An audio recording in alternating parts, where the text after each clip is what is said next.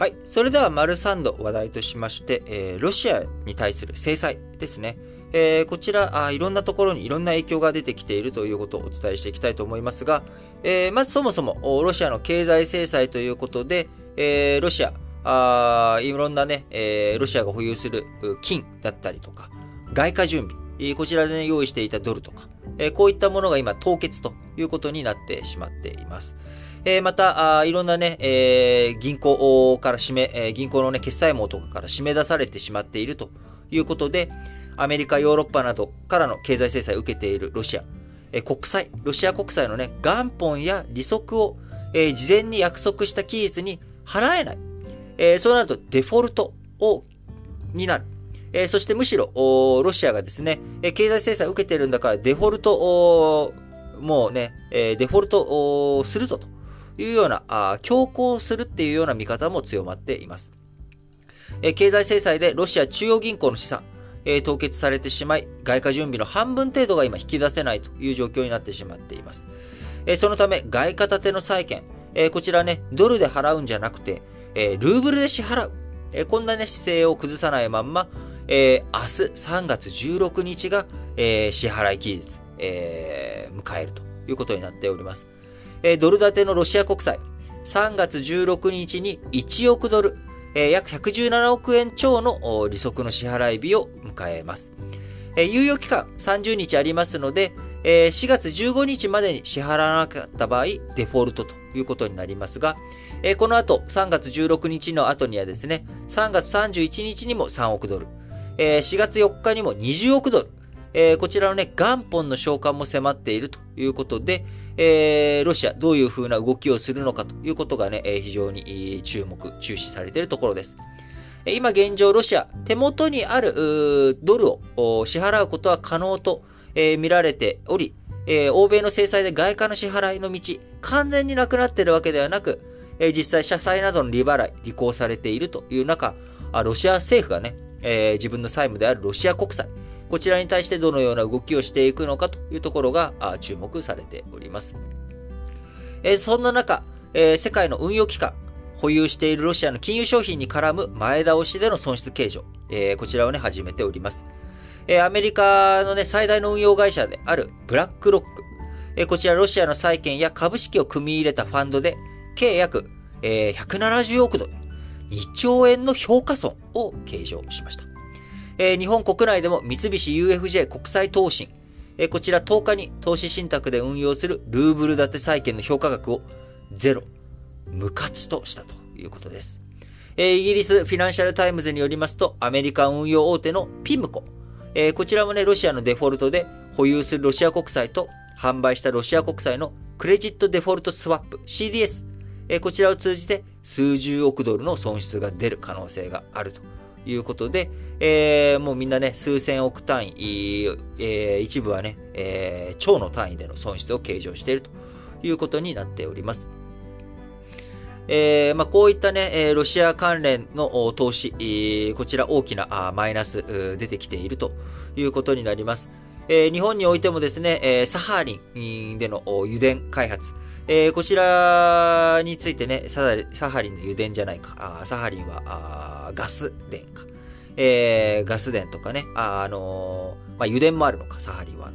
えー、油田とかガス田っていったエネルギーのへの投資、えー、こちら日系企業もサハリン1に関しては経産省自体が、えー、伊藤忠商事、えー、丸紅、えー、そしてサハリン2では三井、三菱、えー、こちらね、商社がみんなお金を出して、えー、やっているということになりますけれども、えー、ロシア事業への国際社会の目が厳しい中、撤退をしなきゃいけないということになっていくのかと。で、撤退ということになると、それまでにね、出してきたお金、えー、こちらについての損失、計上していかなければいけないということになっていきます。えー、いろんなところでね、いろんな影響が、これからますます深刻に出てくるというふうに思われますが、えー、さらにですね、えー、アメリカ、えー、中国と14日にウクライナに侵攻したロシアへの対応をめぐる交換協議、こちらをね、ローマで開きました。アメリカ側、中国がもしロシアを支援するということになれば、経済制裁を科すぞと警告をしており、ロシアと中国のデカップリング、ロシアと中国の連携というもの、これをね、立とうという動きをしております。え、今、中国、曖昧な態度で、えー、こうね、慎重に探っているっていうような状況ですけれども、えー、どのようなあ動きになっていくのか。もし、中国がね、ロシアとの連携やっぱり強めていくっていうことになっていく。えそして、えアメリカが中国に対する経済制裁やっていくっていうことになると、え日本、ロシア以上にですね、え今日丸一では申し上げました通り、え日系企業、中国に生産工場とかたくさん持っています。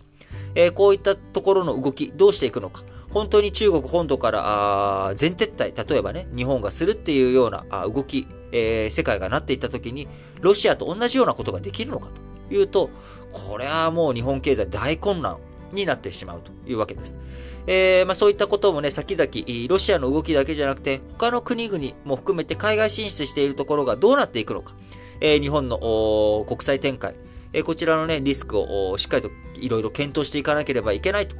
いうような状況になっているのかなと思います。え、また、意外なね、え、ちょっと面白いなと思ったのがですね、え、ロシアの経済制裁とか各種制裁によって、今、あロシア人、え、タイで立ち往生している人たちがあ多く出てしまっているという話です。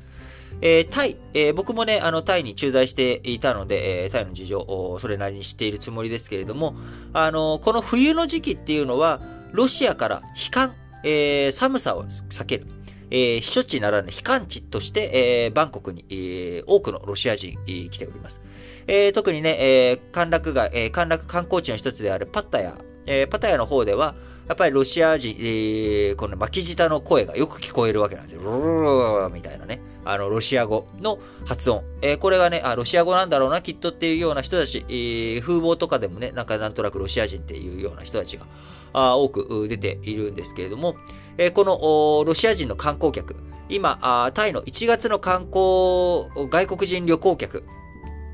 えー、全100%のうち、ロシア人が17.7%と、えー、最大のパイを占めているんですが、えー、観光客数千人が今帰国できず立ち往生しているという状況です。えー、ウクライナ侵攻によりロシアを発着する国際線の多く、えー、運行を停止したり、あるいはクレジットカードの決済停止措置、えー、こちらによってね、滞在費の支払いも困難になり、えー、タイで立ち往生というような状況になってしまっております。えー、タイ政府、まあ、こういった状況の中、あロシア人のビザの延長を認めるほか、宿泊場所の提供などの対応策を検討しているということで、えー、タイ政府観光庁のユタサック長官、えー、ちょっと前ですけれども、7日、ロシア人とウクライナ人約7000人が立ち往生していると、えー、明らかにし、えー、大半があリゾート地のプーケットやサムイ島、こちらにね、滞在中ということです。えー、ロシア軍のウクライナ侵攻後、欧州各国の航空会社、相次いでロシア路線を停止し、えウクライナも旅客便の発着ができない状況が続いていることから、まあ、こういったことになってしまっているということです。はい。その他、あロシアに対する制裁としてね、娯楽でも孤立が深まっているということで、えー、映画、ディズニーやソニーグループ、新作の劇場公開を中止したり、えー、音楽動画ではネットフリックスやディスカバリー、チャンネル、えー、こういったところが動画の配信を停止したり、えー、Spotify、政府系メディアのコンテンツをすべて削除、えー、芸術でも、イギリスやスペインでのポリショイバレーの公演が中止されたりとか、えー、スポーツでもサッカーなどのスポーツゲームから代表チームが除外されるなど、えー、様々な影響が出てきております。えー、こういった影響を踏まえてですね、国際社会どういうふうになっていくのか、あしっかりと引き続き注、注目がね、え、必要な分野になっていくのかなというふうに思います。